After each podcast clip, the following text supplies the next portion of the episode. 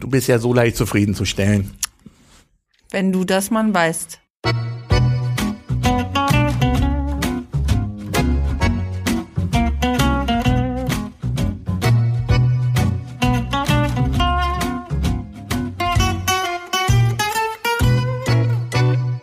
Guten Tag. Hallöchen. Da sind wir wieder. Hier ist euer Lieblingskult-Podcast Spielbühne, der, Talk. Und heute mit einer. Jubiläumsfolge. die zehnte Folge. Ey, zehn Folgen. Das hätte ich äh, zwischendurch, äh, hätte ich das vielleicht nicht gedacht, dass wir wirklich so weit kommen. Wie? Du hast auch nur einen Moment daran gezweifelt? Wohl auch zwei oder drei. Gut, das habe ich jetzt nicht gehört. Schön, dass ihr alle wieder dabei seid. Schön, dass ihr eingeschaltet habt. Naja, es ist ja nun mal einfach schwer zu sagen vorher, wie viel Arbeit das war. Muss man ja einfach mal wirklich, ne? Also jeder denkt ja mal eben Podcast machen. Das haben wir zu Zeiten von Corona gesehen. Da sind die aus dem Boden geschossen. Und ebenso wie sie geschossen sind, sind sie auch wieder versunken. Weil nämlich, wenn man dann erstmal merkt, was an Arbeit dahinter steckt, das ist mal eben schwer zwischen Tür und Angel zu machen, ne? Da hast du recht. Das ist ja auch nicht nur das äh, Sprechen ins Mikrofon, sondern auch einige Nachtschichten, die du zumindest für Schneiden noch gebraucht hast. Ja, ne? wobei ich ja, wobei ich ja ein Spezialist für Nachtschichten bin. Stimmt, das hatte ich vergessen. Man nennt mich Nachteule. Mindestens. Darum bist du tagsüber auch so schlecht zu erreichen. Wir haben einfach verschiedene Tages-Nacht-Rhythmen. Okay, zurück zum so, Thema. okay, ja. Zehnte Folge, Spielbühne der Talk. Zehnte Folge, super. Und heute sind wir wieder zu Wir zweit. sind wieder zu zweit. Ich fühle mich auch gleich gar nicht mehr so alleine. Ah, Aber ich finde es ja auch immer schön, dass du mich ein bisschen vermisst. Aber Ne? Dass natürlich. du nicht denkst, oh, habe ich hier meine Ruhe, mache ich das alleine. Aber natürlich, ich meine, es hat natürlich seine Vorteile, wenn ich das von zu Hause aus aufnehmen kann. Einfach bei mir im warmen Wohnzimmer. Wir sitzen nämlich jetzt hier Ja. in unserem unterkühlten Spielbühnenstudio. Aber äh, nein, nichtsdestotrotz, dieser Podcast ist doch nicht vollständig ohne dich. Vielen Dank. Bitteschön. Zurück zum Thema. Ach, wir hatten ein Thema. Was machen wir heute? Nadine, deine Abteilung, wenn ich mich recht entsinne, ist es eigentlich normalerweise irgendwas über die Spielbühne zu erzählen, was wir gerade aktuell so treiben. Ja. Und bei uns ist doch der Bär am Steppen, Da oder? war ja was. naja, Bär am Steppen ist jetzt vielleicht ein bisschen übertrieben. Aber ja, nach außen hin könnte man meinen, dass gerade gar nicht viel los ist. nach außen hin, Mhm. da sagst du auch was. Also es ist einfach gerade sehr viel in der Planung, was ähm, ja intern gerade für sehr viel Stoff sorgt. Also es gibt gerade, finde ich, im Vorstand sehr viel Arbeit und Zeit, die investiert werden muss. Ähm, damit wir unsere zwei folgenden Stücke, die wir gerade in Vorbereitung haben, auf die Bühne bringen können. Ja, genau. Das ist natürlich einmal das Weihnachtsstück 2022. Richtig, wir sind nämlich jetzt, also normalerweise machen wir das immer abwechselnd mit dem TPZ Lingen und eigentlich wäre dieses Jahr das TPZ Lingen dran. Aber durch diese komische C-Zeit, ihr wisst schon, was ich meine, hat sich alles ein bisschen verschoben, deswegen müssen wir zwei Jahre hintereinander und haben jetzt 21 und 22 jeweils am ersten Advent unser Kinderstück. Genau. Das bedeutet, nach dem Kinderstück ist vor dem Kinderstück. So also aus. werden gerade wieder fleißig Texte gelesen, um wieder was Nettes zu finden, wo wir hoffentlich im Dezember wieder unser Publikum, die Schulen, Kindergärten und so weiter mit beglücken können. Ja, aber wir sind, glaube ich, ja, wir sind So weit sind wir inzwischen noch nicht. Nein. So weit sind wir noch nicht, aber wir sind kurz davor, das Stück zu finden. Also Ja. wir werden euch bestimmt in der nächsten Folge schon sagen können, was wir wieder Geniales gefunden haben, dass wir dann im Advent spielen können. Richtig. Das ist also Stück Nummer eins, das Weihnachtsstück beziehungsweise Kinderstück 2022. Und dann wird es ein großes Bonbon geben. Ein Bonbon. Ja, so eine Tata, Puff. Schade, dass die Die Hörer jetzt gerade nicht sehen können, was du so mit den Händen machst. Ich glaube, Nadine möchte einfach nur sagen, wir haben da noch ein schönes großes Stück vor, über das wir euch Ein- aber noch nichts verraten. Ein großes Überraschungspaket. Ach, ein wartet. Überraschungspaket. Ja, das wollte ich sagen. Ja, das kann man so sagen. Ich finde, ja, lassen wir das mal so stehen. Also ein zweites Stück, von dem wir euch aber noch nicht sagen. Genau. Aber es wird riesig. Es wird das riesig. kann man sagen und es wird eine Uraufführung Eine geben. Welturaufführung. So, ne? Also Bonbon, großes Paket, Überraschung, Äh, ein Riesen. Riesenbonbon. Also ich weiß nicht, ob das mit Bonbon wirklich. Ja. Ja, genau. Das machen wir gerade. Und ähm, wie gesagt, das ist sehr viel, ich brauche es dir nicht erzählen, Vorstandsarbeit. Ja, Vorstandsarbeit. Leider nach wie vor irgendwie im Zoom-Modus. Wir wollen noch gar nicht weiter drauf eingehen. Wir freuen uns, wenn wir uns irgendwann wieder ganz entspannt Ja, alle sind, Überall. alle sind schon ganz nervös und freuen sich darauf, dass wir Ja. bald wieder vor die Tür können und nicht mehr irgendwie Rücksicht nehmen müssen auf irgendwelche Gesundheitsdaten. Genau, weil einer ist ja irgendwie immer dann in, ja, nicht mehr Quarantäne, aber Ja. im Vorsichtsmodus. Irgendjemand hat immer eine Corona-Warn-App, die rot ist. Ja, genau. Aber wir wollten da gar nicht weiter drauf. Nein, wir wollten da gar nicht weiter Also drauf eingehen. Vorstandsarbeit ist gerade angesagt und ähm, genau, die beiden Stücke stehen an. Und dann wird es noch im März einen Umzug geben. Na, eher April, oder? Hm, Ja, Also März und April. Also wie Richtig. man uns kennt, wahrscheinlich sogar Mai. Aber also März genau. und Also April. den Teil von Peter, der zieht im Mai um, die anderen machen das im März. genau, so sieht's aus. Es gibt so Team Peter und Das Team Nein, Peter. alles gut. Es Ja. wird auf jeden Fall da wieder eine Gemeinschaftsaktion. Da müssen alle wieder anpacken. Genau, da ist der ganze Verein mal wieder gefragt zum Richtig. Kisten packen und schleppen und machen und tun, weil wir ziehen nämlich in ein richtig dunkles Loch. Ja, Unter die Erde. in den Bunker. Acht Meter unter die Erde ziehen wir. Ja, Also nicht, dass wir uns selber zuschütten wollen, aber unter die Erde. genau. Das wird sehr spannend. Da In- ist es ungefähr immer so kalt wie hier jetzt gerade. ja. ja, aber das wenigstens das ganze Jahr über. Richtig, das ist immer konstant kalt. Ja, konstant, Mhm. was haben wir da? 18 Grad, glaube ich, egal ob Dezember oder Juli. Aber was tun wir nicht alles für die Spielbühne? Aber es wird ja auch eine Heizung eingebaut. Halten das sollten wir wir vielleicht dazu. Nee, stimmt gar nicht. Eine Heizung wird nicht eingebaut, aber eine Toilette wird eingebaut. Ist das ein Detail, auf das wir hier in diesem Podcast eingehen Weiß wollen, ich dass nicht. Toiletten gebaut werden? Nö, Auch andererseits, mein Gott, kann man mal nicht? erzählen. Ja, kann man mal Ja, erzählen. okay, machen wir weiter. Ja, das machen wir gerade. Ja, es ist nicht viel Theaterarbeit, Genau. es ist sehr viel Organisation, sehr viel Vorstand, alle sind in den Startlöchern. Anträge werden geschrieben, Listen Oh. werden geschrieben, Mm. Anträge werden wieder zurückgezogen, Ah. werden wieder eingeholt, Gelder Ja. werden hoffentlich fließen. Diese ganzen spannenden Sachen, weswegen ihr bestimmt diesen Podcast hört, Mhm. die werden gerade alle gemacht. Genau. Das ist auch der Grund, warum der übrige Verein gerade noch ein bisschen in Winterschlaf ist. Winterschlaf, Dornröschenschlaf, Genau. Hauptsache Schlaf. Aber die werden wir jetzt demnächst alle aufwecken. die werden sich nur wundern, glaube ich. Wir werden auf jeden Fall alle aus dem Winterschlaf rausholen. Sei es zum Umzug, Kisten schleppen, Wände streichen, was auch immer. Oder Zum Casting fürs zum Casting Kinderstück. fürs Kinderstück. Genau. Genau. Aber es wird auf jeden Fall wieder ordentlich was zu tun geben. Und ähm, es wird auch hoffentlich wieder ein bisschen mehr Spaß machen, Aktionen zu erleben mit dem ganzen Verein und nicht immer nur hier den Bleistift schwingen und Ja. Häkchen zu setzen. Wir sind ja nicht zum Theaterspielen gegangen, um im Vorstand nur den Griffel zu schwingen. Ja, aber auch das muss gemacht werden. Das ziehen wir jetzt auch durch, Wir ziehen das damit es gut wird. Gnadenlos. Und ähm, ja, Ne? Dann werden wir beim nächsten Mal vielleicht berichten, was wir schon alles abgehakt haben. Apropos, wir arbeiten dran. Peter, Ich habe auch was gearbeitet. hast du denn so gemacht in der letzten Woche?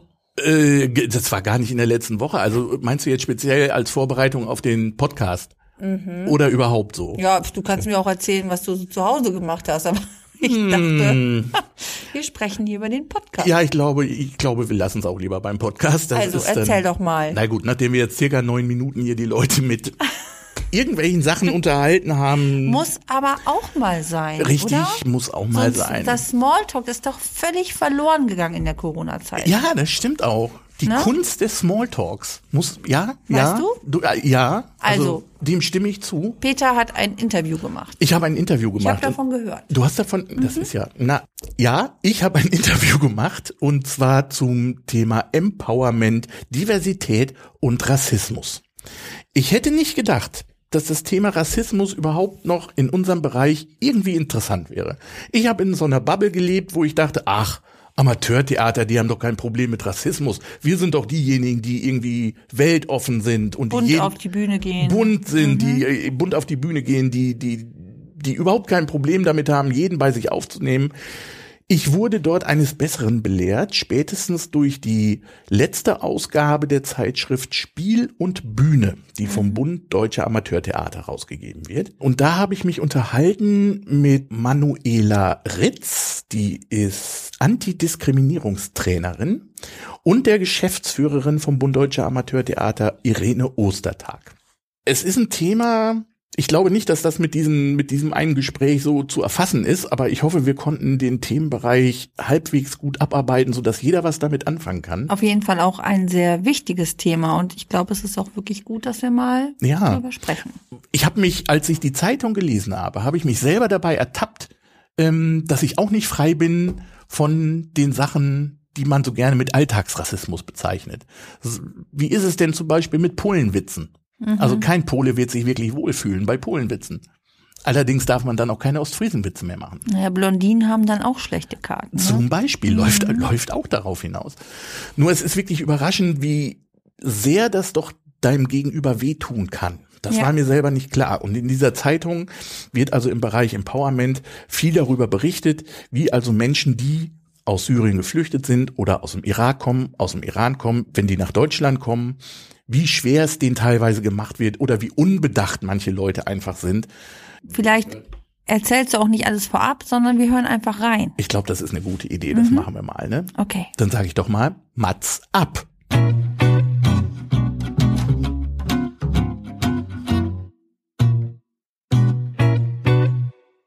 So, meine Lieben, ich sitze hier mit Manuela Ritz und mit Irene Ostertag. Manuela Ritz ist eine Teamerin gegen Diskriminierung und für machtkritische Diversität. Ist das richtig? Das ist genauso richtig. Sehr schön. Und mit Irene Ostertag, Geschäftsführerin vom Bund Deutscher Amateurtheater. Hallo, ihr zwei. Hi. Hallo. Wir beschäftigen uns heute mit einem etwas schwierigeren Thema.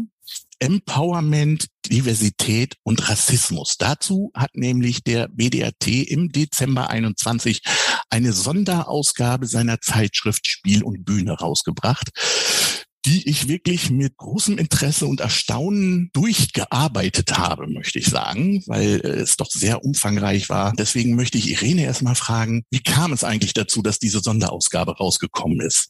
Ja, wir sind als Bundesverband für Amateurtheater ja unter anderem auch dazu in der Lage und auch immer wieder mal dazu aufgerufen, vom, auch im Selbstverständnis, Impulse zu geben und äh, gerade auch die Dinge, die vielleicht nicht immer einfach sind, den Bühnen mitzugeben und uns selber mitzugeben. Das ist ja, als Verband sind wir ja kein, ähm, wie soll man sagen, schwarzes äh, Loch irgendwo da in Berlin äh, mit anonymen ähm, Nicht-Menschen, sondern da gibt es Menschen, die in der Geschäftsstelle arbeiten, angestellt angestellt sind. Und es gibt aber eben ganz viele Bühnen, 2500 Mitglieder im BDRT mit, wir wissen es nicht ganz genau, aber schätzungsweise mit Hunderttausenden äh, äh, Menschen, die dahinter stehen und da agieren und äh, in ihrer Freizeit Theater machen. Und ähm, das Thema Diversität mit dem Schwerpunkt äh, Rassismus und dem Schwerpunkt Geschlechtergerechtigkeit haben wir uns einfach für 2021 als Schwerpunktthema genommen. Die Zeitung beschäftigt sich mit Empowerment zum Beispiel. Dieser Begriff ist mir nicht ganz klar. Wer von euch beiden kann mir denn dazu mal was sagen? Ich glaube, das bin ich. Auf alle Fälle. Ich auch Teamerin für Empowerment bin, tatsächlich in deiner langen, äh, was, was das ist, irgendwie Trainerin für dies und das und gegen jenes, ähm, gehört dazu. Und Empowerment ist sozusagen eine ähm, Notwendigkeit, die sich aus Rassismus ergibt. Also wenn ich Rassismuserfahrungen mache in dieser Gesellschaft, macht das was mit mir, mit meinem Selbstbild, mit meinem Selbstverständnis, mit meiner psychischen Gesundheit vielleicht, mit meinem seelischen Wohlbefinden.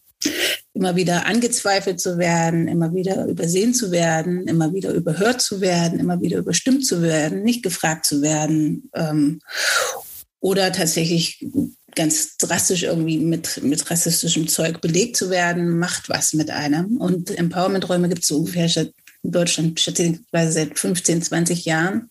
Das sind Räume, wo Leute, die die gleiche oder ähnliche Erfahrungen machen, zum Beispiel im Kontext von Rassismus miteinander, sich treffen und versuchen, Heilung zu finden, Sprache zu finden für das, was, was ihnen widerfährt. Das sind immer Räume, wo wo ein ganz großer Vertrauensvorschuss ist, einfach weil sich da nur Leute treffen, die das alle kennen, wo man nicht so viel erklären muss, weil das alle kennen und wo manchmal, also ich weiß noch in den früheren Jahren, vor 15 Jahren, was ganz viel so ein, wie können wir uns wehren oder wie können wir uns schützen, wenn wir Rassismus erfahren. Und ähm, die Workshops, wie ich sie jetzt leite, im Jahr 2022, sind eher, gehen eher in die Richtung, pff, man kann sich abarbeiten an den weißen Leuten, die blödes Zeug labern. Man kann aber auch tatsächlich Verbindung miteinander schaffen. Und das hat auch viel äh, stattgefunden, oder das hat stattgefunden in der Spielen Bühne-Ausgabe, Irene. Wenn du dich erinnerst, so die ersten Reaktionen, Redaktionssitzungen und so. Da saßen mhm. mal weiße Leute und nicht weiße Leute zusammen und haben überlegt, so wie kann denn dieses Heft gefüllt werden? Und, und äh, wir haben so, ich habe gesagt, ich fände es cool, wenn wir nach Beiträgen suchen, die wir selber gerne lesen würden. Das war so der Auftakt. Und dann habe ich aber selber angefangen zu überlegen, was würde ich denn gerne lesen als schwarze Frau in so einem Heft. Ich lese eigentlich üblicherweise gar keine Zeitungen und auch keine Zeitschriften, aus Gründen. Ähm und dann spitzte sich das noch ein bisschen mehr zu, weil dann die drei People of Color, schwarzen Leute, die in der Runde saßen, sich das nochmal genauer überlegt haben. Was würden wir gerne lesen? Und dann habe hab ich so flapsig irgendwie gesagt, ich fände es cool, wenn wir nicht weißen Menschen uns nochmal extra treffen und in, wiederum in so einem mehr oder weniger geschützten Rahmen, ohne jetzt Zuhörer und ohne sofort zu hören, ah, es geht alles nicht oder so wollen wir das nicht oder so, wirklich mal miteinander zu quatschen, was würden wir denn wollen? Und das war ein sehr spannender Prozess zu dritt, weil es dann die erste Frage von einer von uns war so, ja, was, was, was würden wir denn weißen Leuten gerne mitgeben? Beibringen in der Zeitung, aber rausgekommen sind wir bei, und das ist Empowerment, sind wir bei, wir sind nicht die Erklärbären für weiße Leute, wir wollen einfach nur unsere Beiträge teilen. So. Also wir wollen einfach nur das sagen, worüber wir gerne schreiben wollen. Und so sind die Beiträge dann zustande gekommen. Das heißt, Empowerment, das steht ja eigentlich auch, wenn du die Zeitung durchgearbeitet hast, hast du das gelesen, Peter. Äh, Empowerment heißt Selbstermächtigung, Rassismus, andere Diskriminierungsformen ebenso nehmen Macht von mir weg, platzieren mich irgendwo und Empowerment ist sozusagen der Versuch, und die Übung, ähm, sich wieder mehr Macht anzueignen und mit einem anderen Standing vielleicht auch in solchen Redaktionssitzungen zu sehen, zu gehen. Und was dann passiert ist, als wir mit unseren Vorträgen, dann haben wir gesagt, wir wollen einen Zeitungsteil für uns, das ist Empowerment, Macht zurückholen. Oh Gott, und wir waren vorher schon so, oh mein Gott, das ist so wie, wir wollen kein Stück für Kuchen, wir vom Kuh, wir wollen die ganze Bäckerei. Als wir dann sozusagen in die große Runde wieder zurückgekommen sind, das war ein sehr spannender, spannender Prozess, weil genau das, was Rassismus macht, dass sich dass es so laufen soll, wie man es kennt, dass es läuft, wo dann Stimmen eben einfach wirklich nicht gehört werden. So ging das auch tatsächlich. Ja, das kann ich mir nicht vorstellen. Das sieht dann so nach Spaltung aus. Das ist irgendwie schwierig und wir wollen doch Einigkeit und so. Und dann kam Irene, jetzt gebe ich den Ball wieder zu dir zurück, als und ich glaube ja tatsächlich, dass deine Stimme als, als äh, Geschäftsführerin des BDAT nochmal ein anderes Gewicht hat. Das ist, äh, glaube ich, einfach so. Und du hast sowas gesagt wie, ich habe zwar nicht ganz verstanden, was ihr machen wollt, aber ich trage es mit. So. Also, ne, also, da ist irgendwas, es soll irgendwas, ja, und das war irgendwie so den, der, der zündende Funke, wo Leute dann anfangen konnten, umzudenken, zu sagen, ja. Und jemand hat dann auch gesagt, aber die Spaltung ist doch schon da. Das ist ja auch so. Rassismus spaltet einfach. Mindestens zwei, wahrscheinlich in mehr Gruppen von Menschen. Häufig ist es auch so, ich kenne es auch umgekehrt, also nicht umgekehrt, aber ich kenne es ja auch, dass sich Frauen, äh, das bekannte Mensplaying, äh, Frauen, die super was können, von irgendwelchen Männern, die es unter Umständen gar nicht so gut können, erklären lassen müssen weil sozusagen man denkt, äh, man muss das jetzt einfach mal erklären und es laut ausspricht. Ich kenne das eben so dieses, ähm, ich erkläre dir jetzt die Welt, wie deine Welt ist. Und das glaube ich halt nicht, dass das funktioniert. Darum fand ich das nur logisch auch, ähm, dass sich äh, die, ähm, drei Menschen, die tollerweise sich da engagiert haben in der Redaktion, für uns war das ja auch ein neues, äh, ein Redaktionskollektiv, so haben wir nie gearbeitet mit so vielen Menschen. Das sind einfach ganz andere Prozesse und äh, sehr, sehr spannend. Und äh, ich fand das super, dass die Bereitschaft war, sich da einzubringen und sagen, wir gestalten was. Ich finde das immer eigenartig, dass Menschen keine Macht abgeben, also Macht abgeben wollen. Das ist jetzt im Sinne der, der Redaktion auch äh, jetzt kein, wie soll man sagen, nicht ganz weltbewegend. Das ist einfach ein, ein Heft. Äh, bauen. Da gibt es ganz andere Machtabgabeprozesse, äh, die notwendig sind, ähm, um die Gesellschaft besser zu gestalten. Aber ich fand, hab, ich hatte zeitlebens fand ich das eigenartig, keine Macht abgeben zu wollen, weil es heißt ja auch gemeinsam was zu gestalten und äh, eben nicht für alles alleine verantwortlich zu sein. Aber ich hätte jetzt, in, also in meiner Blase hätte ich gedacht, warum brauchen wir so eine Sonderausgabe? Also in, in, in, in meiner Amateurtheaterwelt mit den Leuten, die ich so kenne, würde ich immer sagen, äh, wieso bei den Amateurtheaterleuten gibt's das nicht? Die sind doch alle sowieso schon weltoffen und kennen sich aus und sind sensibel in dem Bereich und so weiter. Jetzt ist das Heft ja im Dezember rausgekommen. Habt ihr denn darauf irgendwelche größeren Reaktionen schon gekriegt? Oder kann man irgendwie schon was dazu sagen, wie einzelne Verbände oder, oder, oder äh, Theatergruppen darauf reagieren? Wir haben einige Reaktionen drauf bekommen und was mich eigentlich am meisten gefreut hat, dass wir äh, zum ersten Mal viele Reaktionen bekommen haben und viele, die gesagt haben, ich habe zum ersten Mal Spiel und Bühne ganz von vorn bis hinten durchgelesen. Ich habe mich bei manchen Sachen gefragt, manches habe ich vielleicht auch nicht verstanden, aber also ganz viele Menschen haben diese Sonderausgabe äh, besonders durchgelesen und das ist natürlich schon mal an sich äh, toll und natürlich besonders bei dem Thema. Und ja, Natürlich sind Amateurtheatergruppen offen, aber eben auch nicht alle. Und die Menschen sind ja auch sehr unterschiedlich in den in 2500 Theatergruppen. Auch das ist ein Teil von Diversität. Und nein, das Thema Rassismus äh, tauchte bisher nicht auf, das muss man auch ganz klar sagen. Ähm, mich hat vor ein paar Jahren tatsächlich sehr geflasht, als mir ähm, eine gute Bekannte aus dem Bereich des Kinder- und Jugendtheater einen Hinweis gegeben hat, hat gesagt, du, da ist eine Gruppe, ich glaube, die sind bei euch Mitglied, die machen Blackfacing. Also heißt, da malt sich ein Mensch in einer Theateraufführung äh, schwarz an, um äh, jemanden zu repräsentieren oder nicht zu repräsentieren, sondern jemanden darzustellen, der er gar nicht ist. Und das ist äh, einfach eine Praxis, von der ich dachte, nach Minstrel-Shows in, in Großbritannien so, das ist aus der uralt Mottenkiste und schon längst völlig verbannt von allen Bühnen. Nein, ist es nicht. Das ist, ist nur so ein Aufhänger äh, neben der Tatsache, dass wenn ich mir so die Mitgliederlisten angucke und einfach immer wieder mal so schaue, wer spielt denn da, ist der BDAT keine Repräsentation äh, von allen Menschen und gesellschaftlichen Schichten, wenn man das so sagen möchte, und äh, verschiedenen äh, Herkünften und, und kulturellen ähm, Wurzeln und Identitäten und äh, ja, Geschlechtsidentität. Das ist wo du gerade gesagt hast, wo du gerade gesagt hast, äh, äh, es ist vielleicht nicht alles verstanden worden. Äh, das ist ja auch buchstäblich zu sehen, weil es gab ja zum Beispiel auch einen größeren Artikel auf Türkisch und auch einen auf Farsi, den ihr auch ohne Übersetzung in dieses Heft genommen habt. Was hat es damit auf sich? Das würde ich gern beantworten. Und ich würde auch gern noch kurz was sagen zu, die Amateurtheaterbühnen sind ja offen. Äh, äh, wie denn offen? Also wie viele schwarze Leute sind an der Bühne? An der du arbeitest. Wie viele Menschen, die behindert werden, sind tatsächlich auf Bühnen zu sehen. Ähm, also was heißt denn offen? Also ist es offen wirklich für mich, dass ich sage, yo, das ist was richtig Geiles, da bin ich mir sicher nicht verletzt zu werden. Da gehe ich jetzt hin. Oder bin ich nur offen, weil wir alle irgendwie ähnlich ticken, aus einer ähnlichen Schicht kommen, aus einer ähnlichen Kultur kommen, was auch immer. Also das sind ja zwei verschiedene von offen, Seiten von Offenheit. Ich kann ja offen sein, wenn ich nur mit meinen Leuten rumhänge, kann ich super offen sein, aber heißt es auch Öffnung sozusagen. Und was heißt es dann? Und das ist ja der Weg, auf dem ihr als BDAT jetzt gerade auch seid, ähm, zu gucken, was heißt es denn, wenn wir, wenn wir Leute andere Perspektiven in unseren Reihen haben wollen? Was müssen wir denn dann bringen, leisten, sicherstellen und so weiter?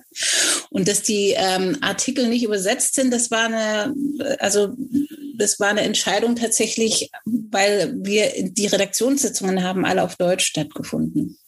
Und es gibt ähm, Menschen in der Runde, die deren erste Sprache nicht Deutsch ist. Und es gab speziell eine Person, die gerade erst dabei ist, Deutsch zu lernen und für die das wahnsinnig schwierig ist, glaube ich, wenn Leute so schnell reden auch und durcheinander vielleicht überhaupt, dann wirklich zu folgen und zu wissen, worum geht's jetzt gleich nochmal. Und aus dieser Anstrengung heraus, dieses auch Fordern, hier wird Deutsch gesprochen, was wir ja gerne machen und bestimmt an Bühnen genauso läuft, war dann sozusagen die Übersetzung, was macht, was passiert eigentlich, wenn ihr in euren Sprachen, in denen ihr euch wohlfühlt, schreibt und sozusagen den Spieß umzudrehen. Dann muss eine weiße Person oder eine Person, die nicht Farsi lesen kann und nicht des Türkischen mächtig ist, die muss sich darum kümmern, wie sie es versteht. Das ist sozusagen das erlebbar machen, ähm, wie Diskriminierung zum Beispiel eben auch aufgrund von Sprache sich tatsächlich auswirkt. Wenn ich das wissen will, was äh, die beiden da irgendwie geschrieben haben, kann ich, kann ich, also entweder lasse ich es dann oder ich muss halt irgendwie eine, das ist ja weitaus weniger äh, schwierig, ne, auf eine Homepage zu gehen und sich dann die Übersetzung anzugucken. Aber das ist so der, der, der Grund gewesen. Und ich glaube auch schon so dieses, also wenn ich mir vorstellen müsste, ich würde, ich müsste einen ein, ein, ein Artikel in Englisch schreiben, ich würde mich nicht wohlfühlen, weil ich, also es würde viel länger dauern. Ich würde nicht wissen,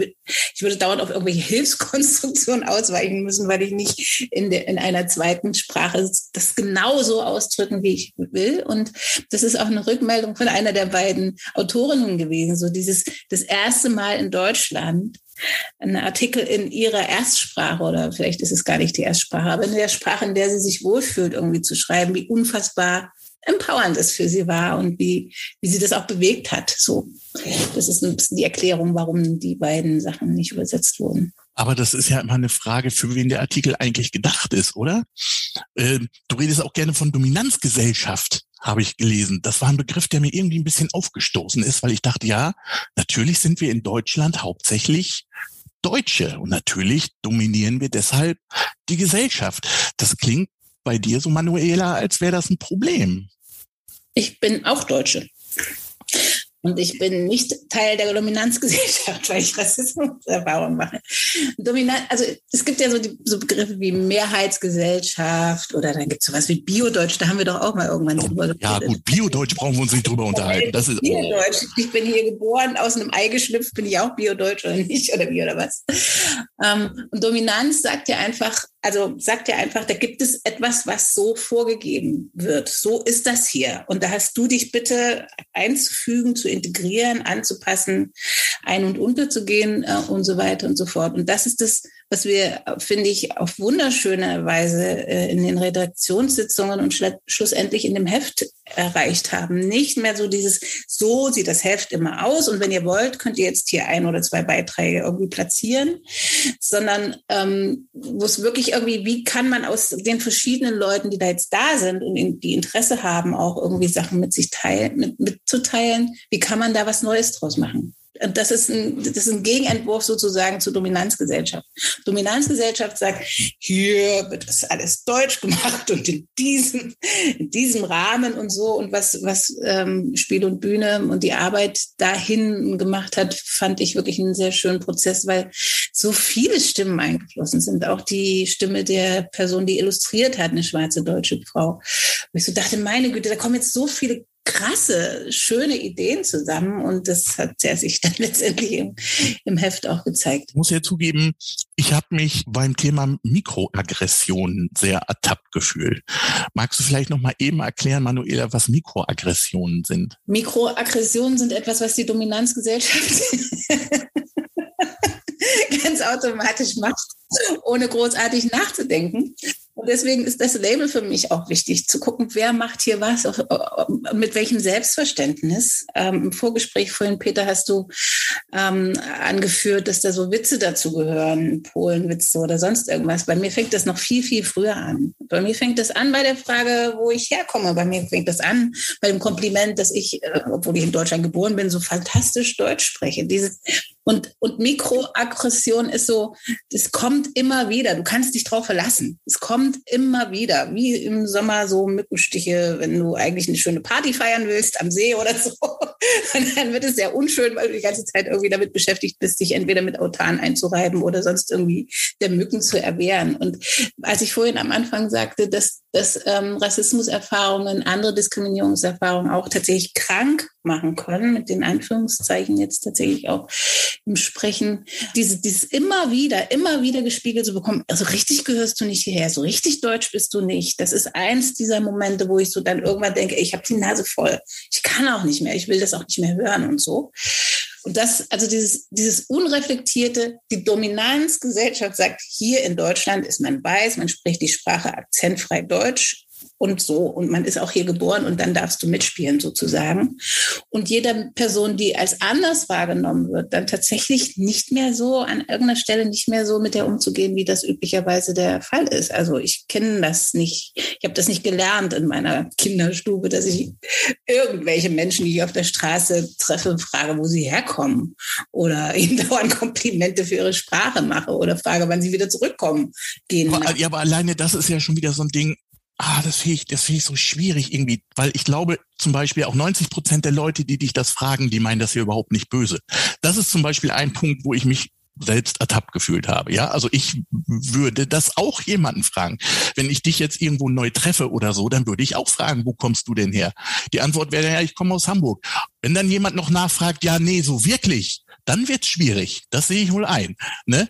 Aber, aber, aber ich finde so die Frage irgendwie, ähm, People of Color zu fragen, wo kommst du denn her? Weil es natürlich, weil wir natürlich in einer Zeit leben, wo es noch nicht selbstverständlich ist, gerade in der Provinz, dass also People of Color durch die Straßen laufen. Da fragt man sich erstmal, wo kommen die her? Und keiner denkt natürlich dran, dass die auch schon hier geboren sein können. Was ich natürlich wichtig finde, ist, dass man da auch für sensibler wird. Deswegen ist es schon gut, wie gesagt, ich habe mich ertappt gefühlt. Es ist blöd, diese Frage zu stellen. Muss ich jetzt drüber nachdenken. Aber verlangen wir da nicht auch manchmal ein bisschen viel von den Leuten auf einmal. Ach, ich weiß nicht, ob es auf einmal ist, aber auf alle Fälle verlangen wir, ich finde das nicht viel, zu sagen, nimm mich doch als die Person, die ich bin. Schieb doch mal meine Hautfarbe beiseite und frag mich Dinge, die dich wirklich an mir als Menschen interessieren. Und irgendwann kommen wir vielleicht dann auch noch auf Herkunft oder so. Und, und ich glaube, das, was da passiert, dieses, das ist doch nicht böse gemeint, ist ja, das, das ist auch Empowerment zu sagen, ich will mich nicht mehr darum kümmern, wie du das gemeint hast. Ich will mich darum kümmern, wie das bei mir ankommt. Und wenn es, wenn du der 30. Mensch innerhalb von zwei Wochen bist, der mich das fragt, dann möchte ich auch mir die Erlaubnis nehmen zu sagen, ich antworte jetzt gar nicht mehr oder was auch immer. Also, und weißt du, das ist auch eine Umkehrung von, ah, ist, ist das richtig, was Leute meinen? Ist das das Wichtige? Oder ist das das Wichtige? Lege ich den Fokus darauf, was bei Leuten ankommt, mit dem, was ich sage? Das kann man ja auf jeden x-beliebigen Moment im Alltag auch anwenden. Also dieses, ich habe es ja nicht so gemeint, ist manchmal hilfreich, aber manchmal auch überhaupt gar nicht. So. Und in, machtkritischen Kontexten, jetzt wirklich gesellschaftskritischen Kontexten, ist es nie hilfreich zu sagen, ja, war ja gar nicht so gemeint, stell dich halt nicht so an. Musst du jetzt durch als durch, wenn du ein Frosch sein willst oder sonst irgendwas. Irene, du schnappst ja, ja, ja, ich renne, aber ich will dich nicht unterbrechen natürlich. Äh, nein, ich, ich frage mich natürlich auch, Peter, ähm, wenn du sagst, ist das jetzt nicht zu viel zugemutet, den Theatergruppen, äh, den Menschen, äh, dann frage ich mich schon, na ja, also wenn wir nicht im Amateurtheater, im Theater eine Offenheit voraussetzen können oder dahin kommen, dass es eben wirklich offen, wirkliche Offenheit gibt, wo denn dann sonst? Also wenn, wenn wir nicht anfangen, wer, wer fängt denn dann in diesem Land an, dass das wirklich sozusagen durch die Bank, äh, dass es so normal wird, dass wir uns, dass wir so eine Diskussion gar nicht mehr führen. Und ich könnte jetzt auch noch böse anfügen, wenn du sagst, na ja, in Berlin, also ich sitze in Berlin und da ist vielleicht äh, die ähm, sozusagen Bevölkerungsstatistik eine andere als im Emsland. Aber ganz ehrlich, wenn ich so nachvollziehe, Menschen, die Fluch, die geflüchtet sind in dieses Land, Menschen, die nicht geflüchtet sind in dieses Land, sondern hier geboren sind, aber äh, deren äh, Vor, Vor, Vor, Voreltern äh, irgendwann hierher gekommen sind in dieses Land und eben nicht nur nach Berlin, sondern wirklich quer durch. Deutschland ist ein Flächenland in erster Linie da sind Menschen, nur vielleicht trauen die sich aber nicht, durch die Provinz zu laufen, weil sie keine sicheren Räume haben oder sagen, hm, ich will nicht auffallen, hm, ich will wirklich sozusagen, ich will da dazugehören und das gehört eben nicht dazu, sozusagen mich zu äh, positionieren und sagen, hallo, ich bin da und ich möchte jetzt mein Recht. Aber inwieweit ist es denn jetzt die Aufgabe von Theatergruppen, in die Welt hinauszugehen und die Leute zu sich zu holen? Oder ähm, inwieweit ist es denn die Aufgabe von denjenigen, zu uns zu kommen? Weil also ich würde jetzt auch sagen, wenn bei uns jemand vor der Tür steht, ne, geflüchtet aus Syrien von mir aus, ja, herzlich willkommen, natürlich, sofort. Auch wenn die Deutschkenntnisse noch nicht stimmen, ist doch egal. Es gibt ja genug Arbeitsbereiche im Amateurtheater, wo, wo es jetzt nicht in erster Linie um Sprache geht. Und selbst dann kann es nur hilfreich sein für einen Syrer, der gerade geflüchtet ist, äh, dass er sich äh, im Theater mit Sprache auseinandersetzen muss. Also immer gerne her damit. So, inwieweit, wer, wer muss denn da jetzt wo den ersten Schritt machen sozusagen? Na, der, der kann und der das Privileg hat, eine Theatergruppe zu haben, was anzubieten. Ne? Also jemand, der noch nicht mal weiß, wo er die nächste Nacht schläft oder wann er wieder verlegt wird. Ich, ich, vielleicht dramatisiere ich ein bisschen, aber um, um, um das Bild einfach ganz klar zu zeichnen, ähm, würde ich sagen, ist einfach die Theatergruppe, die ähm, auf dem Land oder in der Stadt seit vielen Jahren gut funktioniert, in einer besseren Position zu sagen, Mensch, wir überlegen uns mal, wie, wie könnte das interessant sein für einen Menschen, der neu hier ist oder äh, aus unserer Sicht anders in Anführungszeichen, ähm, der eben nicht unsere Peer Group ist vielleicht, der auch äh, nicht der Freund eines Freundes eines Freundes ist äh, und eh schon die gleichen Interessen hat wie wir alle auch.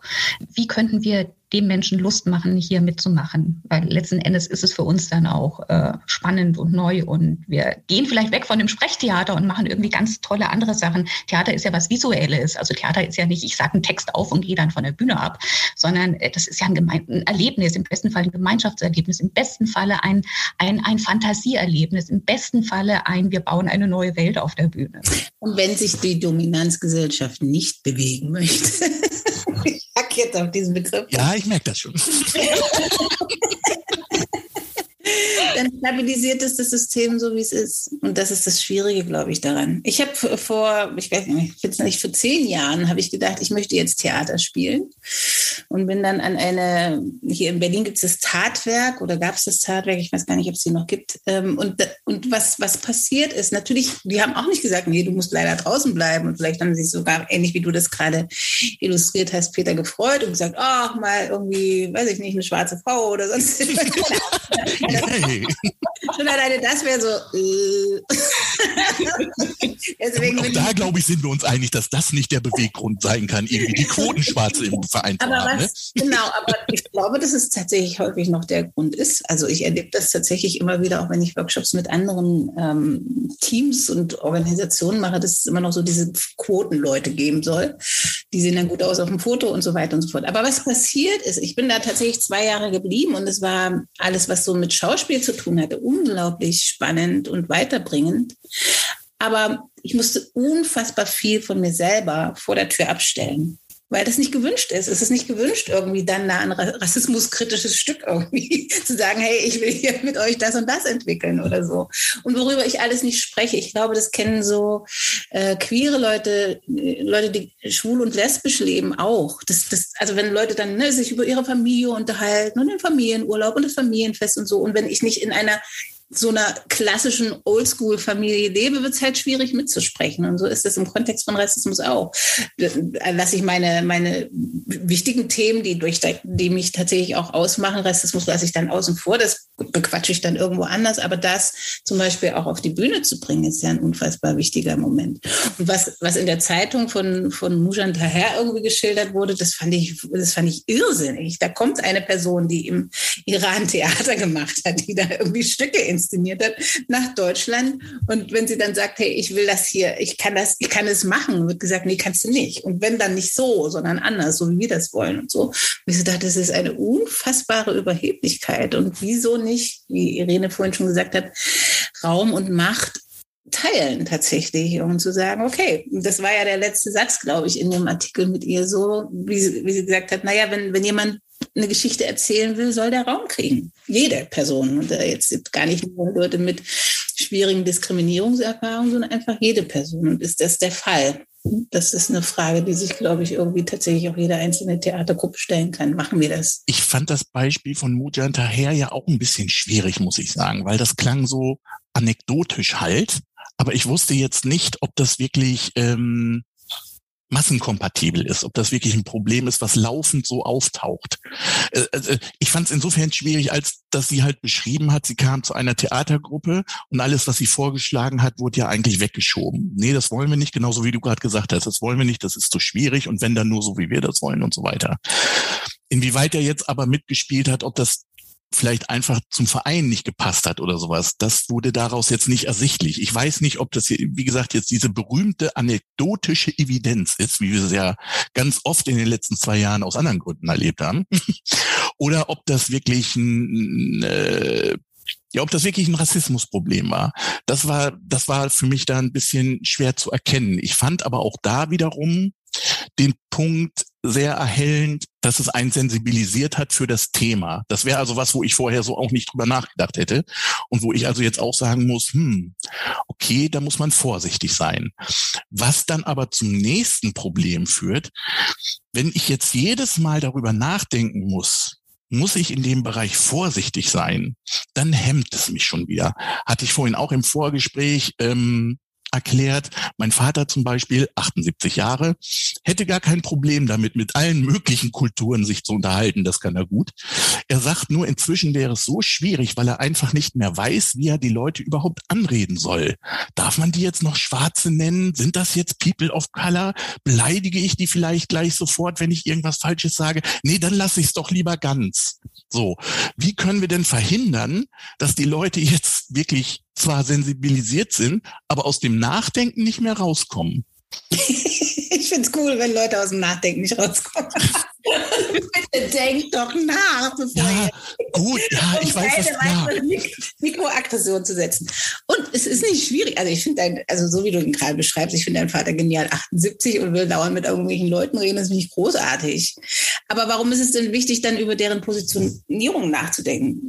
Also wenn ich mit jemandem ins Gespräch kommen will, sage ich, hi, grüß dich. Wie heißt du? Peter. Peter, lass mal quatschen über dies und das und jenes. Ich habe Lust, dich kennenzulernen. Das geht doch gar nicht darum, dann zu sagen, oh Gott, das ist ein weißer alter Mann, jetzt weiß ich gar nicht, wie ich mit dem umgehen soll. Also habe ich Bock auf dich, dann gehe ich auf dich zu und spreche mit dir wie mit einem normalen Menschen, weil es nun mal normale Menschen sind. Oder bin ich jetzt so äh, irgendwie in mir selbst verstrickt, dass ich sage, oh Gott, das ist, das spielt doch gar keine Rolle, ob er die Schwarz nennen kann oder nicht. Ja, aber weißt du, dann spreche ich, dann spreche ich ihn an und frage ihn natürlich als erstes, und wo kommst du her? Ja, ich komme aus Münchbüren, aus dem Emsland. So wie du das vorhin gesagt hast, wenn dann die Diskussion zu Ende ist, ist doch alles super. Dann frage ich dich zurück, dann erzählst du mir, wo du herkommst und dann ist das Thema abgehakt. So, und dann können wir zum nächsten Thema gehen. Aber, aber kannst also, du verstehen, dass manche, aber kannst du verstehen, dass manche Leute dann da inzwischen Hemmungen haben, die eigentlich viel gerne noch einen Schritt weiter gehen wollen, aber sich nicht mehr trauen? Jein. Also, also was, das würde ich wirklich gerne noch sagen, das ist wichtig. Was Diskriminierung üblicherweise macht, ist zu teilen. Das ist der Job von diesem scheiß System. Rassismus teilt, Sexismus teilt, macht Trennung zwischen Leuten. Das, das ist das, was wir vorfinden.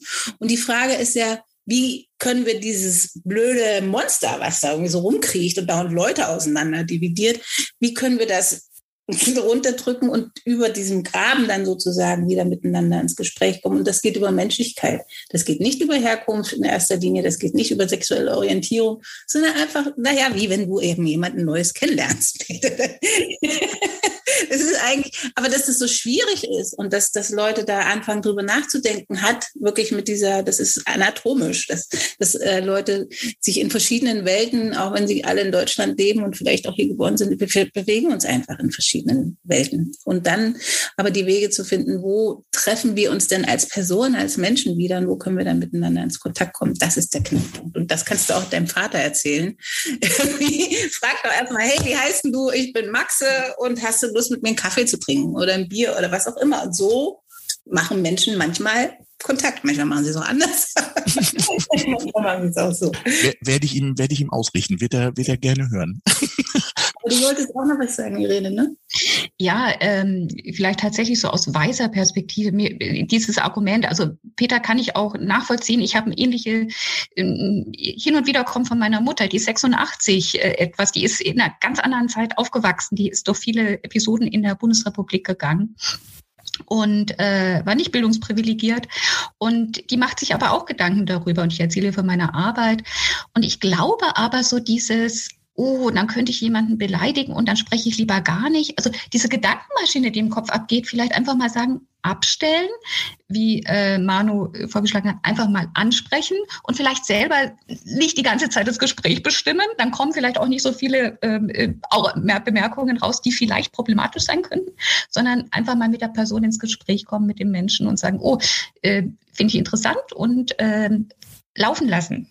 Und ähm, dann sind wir schon ein Stück weiter, dann sind wir im Gespräch und äh, vielleicht beim nächsten Theaterstück und vielleicht beim gemeinsamen Podcast eines Vaters mit äh, interessanten Menschen äh, aus Lingen, äh, die dann hier demnächst äh, Premiere hat.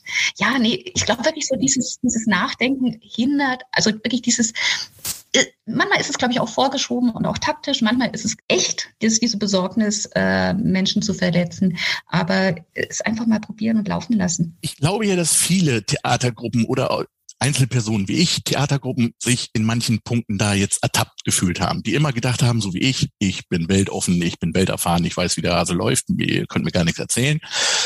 War bei mir auch so, muss ich sagen, ist also äh, das Thema Rassismus, glaube ich, das nehmen viele Leute noch auf eine leichte Schulter. Was würdet ihr denn jetzt von Theatergruppen erwarten? Wie so, also brechen wir das mal jetzt auf die Praxis runter. Wie würdet ihr denn sagen, sollen Theatergruppen in dem Bereich vorgehen? Oder Irene, wenn du jetzt sagst, wenn nicht bei uns im Amateurtheater, wo denn dann?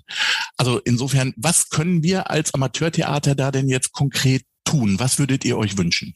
Ich könnte jetzt scherzhaft sagen, wir haben die Checkliste auf unserer Webseite und wenn man die zehn Punkte erfüllt hat, dann ist man super, super nicht rassistisch. Genau.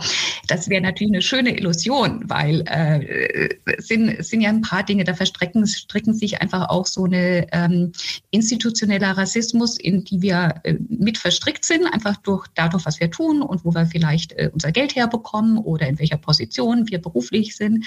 Äh, das ist etwas, was wir jetzt sozusagen nicht über Nacht lösen werden. Aber wenn ähm, wenn du ganz konkret nach einer Theatergruppe fragst, äh, also sozusagen, wie werden wir eine bessere Theatergruppe? Äh, und lösen diesen Widerspruch auf, dass wir doch schon so gut sind, weil wir Theater machen und äh, nette, offene, weltoffene Menschen sind und äh, fühlen uns ertappt, dass es vielleicht in manchen manchmal doch nicht so ist. Ähm, würde ich als wirklich Grundlage nehmen, sagen, einen Schritt zurücktreten, selber gucken, wen gibt es denn hier noch und ähm, hätte nicht jemand, können wir nicht ähm, andere Menschen, auch jüngere Menschen äh, äh, begeistern, ähm, die eben nicht so sind wie wir, die nicht das gleiche Hobby haben, außer Theater, äh, wie wir, die nicht äh, ähm, in, in Strukturen in unserer Dorfgemeinde oder in der Stadt schon äh, überall drin sind, im Gemeinderat und dergleichen. Und einfach mal gucken und äh, der nächste Schritt ergibt sich dann beim Tun. Also ich bin auch überzeugt, dass das Potenzial in vielen Menschen schlummert, zu sagen, ich habe jetzt hier nicht das, ich brauche jetzt hier nicht das Patentrezept, sondern ich entwickle ein Rezept, wie wir hier vor Ort mit meiner Theatergruppe, keine Ahnung, Spielkasten äh, Nordmannshausen. Ich sage jetzt bewusst eine ähm, ähm, wahrscheinlich nicht existierende Theatergruppe ähm, wie kann ich hier in Nordmannhausen ähm, es spannender machen und vielleicht einfach was, was Neues entdecken. Offenheit und vor allem einen Schritt zu tun und zu gucken und äh, nicht sagen, na ja, es darf ja jeder bei uns mitmachen, die kommen nur alle nicht. Das finde ich ein bisschen zu bequem. Ja, und aus der rassismuserfahrenen Perspektive noch, noch ein Wunsch. Warum, die Dominanzgesellschaft. Ja, an die, an die Dominanzgesellschaft. Warum nicht Empowerment-Räume auch im Theater schaffen? Also ich habe irgendwie vor zwei Jahren angefangen mit einer, mit einer, wir sind beide Amateurinnen oder wie man das nennen will. Wir wollten eine Theatergruppe für People of Color aufmachen mit unseren Themen. Wir hatten geile Ideen, was weiß ich, Romeo und Julia in farbig, in Anführungsstrichen jetzt ganz losgesetzt. Oder Macbeth irgendwie in die, in die heutige Zeit holen und so. Also sozusagen auch äh, Klassiker sich anzueignen, die aus, aus nicht weißer Perspektive zu erzählen. Und wir sind gescheitert an den Räumen, wir sind gescheitert daran, dass wir kein Geld irgendwie auftreiben konnten und so weiter und so fort. Und ich denke dann manchmal, hier bei mir gegenüber gibt es eine kleine Theaterbühne, die immer, wenn ich da vorbeigehe, ist die leer. Und ich denke so, warum? Gibt es nicht irgendwie mal dann, oder vielleicht sollte ich mal vorbeigehen und sagen, kann ich, kann ich mit Leuten da reingehen, damit wir irgendwie Stücke entwickeln können? Ich glaube, das wäre so noch ein Pendant. Also das ist gar nicht ausschließend entweder ihr öffnet euch tatsächlich so als Theatergruppe, dass Leute Lust haben, damit zu machen und parallel vielleicht zu sagen, ey, die Bühne steht so und so oft leer. Wir haben hier einfach irgendwie die Möglichkeit, wenn ihr eure eigenen Sachen entwickeln wollt, dann macht es doch. Und wir kommen dann zu eurer Vorführung und machen Laola-Wellen und werfen mit Konfetti oder was auch immer, wenn es ein Stück hergibt. Ich finde, wir verabreden uns schon mal wieder für den nächsten Podcast in einem Jahr und erzählen uns dann, oder besser gesagt, ihr erzählt mir dann, was sich seitdem getan hat. Das würde mich ja doch mal interessieren, ob dieses Thema bei den Amateurtheatern irgendwie ein bisschen durchschlägt, ob das, ob das irgendwelche Abdrücke hinterlässt. Ich hätte nicht gedacht, dass dieses Thema gerade in diesem Bereich überhaupt noch so virulent ist. Großstädte okay, aber so bei uns in der in der Provinz kommt man erst drauf, wenn man drüber nachdenkt. Aber nichtsdestotrotz ist es für jeden Bereich ein Thema, wo es wert ist, drüber nachzudenken. Und ich glaube, wir könnten uns jetzt wahrscheinlich auch noch zwei Stunden darüber unterhalten in diversen Details. Aber unsere Zeit ist, glaube ich, doch schon wieder ziemlich rum. Und ich glaube, wir haben auch jetzt schon den Leuten wieder relativ viel zum Nachdenken gegeben, könnte ich mir vorstellen. Wer jetzt erstmal neugierig geworden ist auf diese Spiel und Bühne, ich äh, verlinke das natürlich in den Show Notes und auf der Website. Aber das Thema wird uns bestimmt noch auf längere Zeit äh, begleiten. Da werde ich auf jeden Fall nochmal wieder drauf zurückkommen in der einen oder anderen Form. Ich glaube, wir haben es sonst soweit thematisch. Oder gibt es noch irgendwas, was ihr den Leuten jetzt gerade unbedingt noch mitteilen müsst? Irene. Ja, klar, klar. Der Spoiler, wenn du das Heft verlinkst, im Heft, äh, das online steht, ist eine deutsche Übersetzung des türkischen äh, Artikels. Also ganz so schwer haben wir es dann den Leserinnen auch nicht gemacht. Und wer regelmäßig auf die Webseite des BDAT guckt, bdat.info, wird vielleicht auch mal ohne Google-Übersetzer in der Übersetzung des Farsi-Textes fündig. Vielleicht, aber Schaut auf die Seite. Das ist ein guter Anreiz. Den Farsi-Artikel wollte ich auf jeden Fall noch übersetzt haben. Ich danke euch vielmals, dass ihr euch die Zeit genommen habt. Das war sehr aufschlussreich, sehr interessant und äh, erst ein Anfang, würde ich sagen. Besten Dank fürs Kommen. Macht's gut. Tschüss. Danke. Tschüss.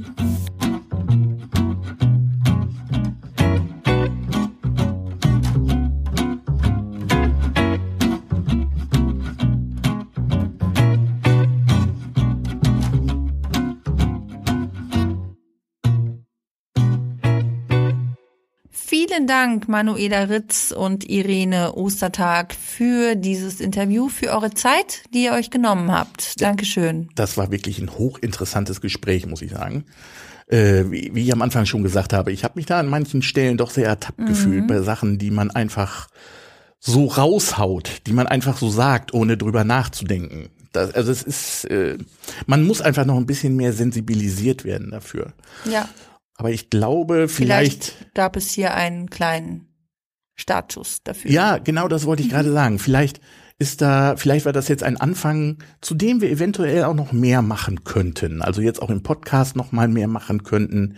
Da werde ich euch auf dem Laufenden halten. Also ich bin da am Denken und ich könnte mir vorstellen, da kommt noch einiges nach. Auf dieses Thema gekommen bist du überhaupt durch die Zeitschrift Spiel und Bühne vom BDAT. Genau. Ähm, vielleicht können wir das für unsere Zuhörer auch nochmal zugänglich machen. Ja, ja, Spiel und Bühne ist ja die Verbandszeitung vom BDAT. Die haben eine Sonderausgabe gemacht, eben zu diesem Thema, ähm, Empowerment, Diversität und Rassismus.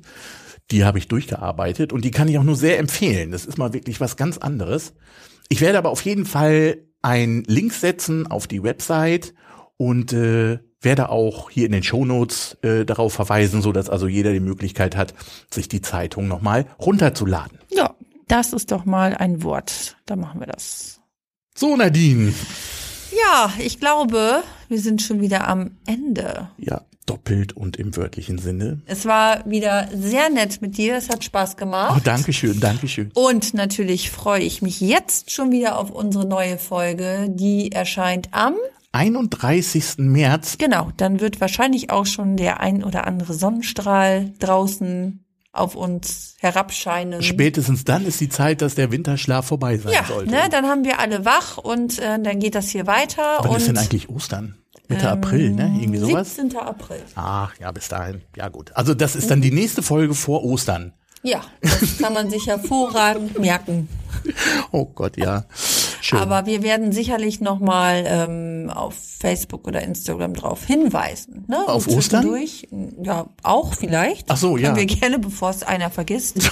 Aber ähm, Passiert ja gerne auch mal. auf den nächsten Podcast und was wir so treiben. Also da bitte auch, liebe Zuhörer, zwischendurch mal reinklicken. Aber was noch viel wichtiger ist, wenn ihr diesen Podcast gerne mögt, dann tut uns doch einen Gefallen. Gebt uns ein paar Sternchen, ein paar Rückmeldungen, ähm, damit wir besser gefunden werden und damit wir wissen, was ihr hören wollt. Ja, und teilen darf man uns auch oh immer ja, wieder gerne. Ja, bitte, bitte. Reicht No? es überall rum. Ich glaube, Fertig? dann haben wir es ungefähr, Mhm. ne?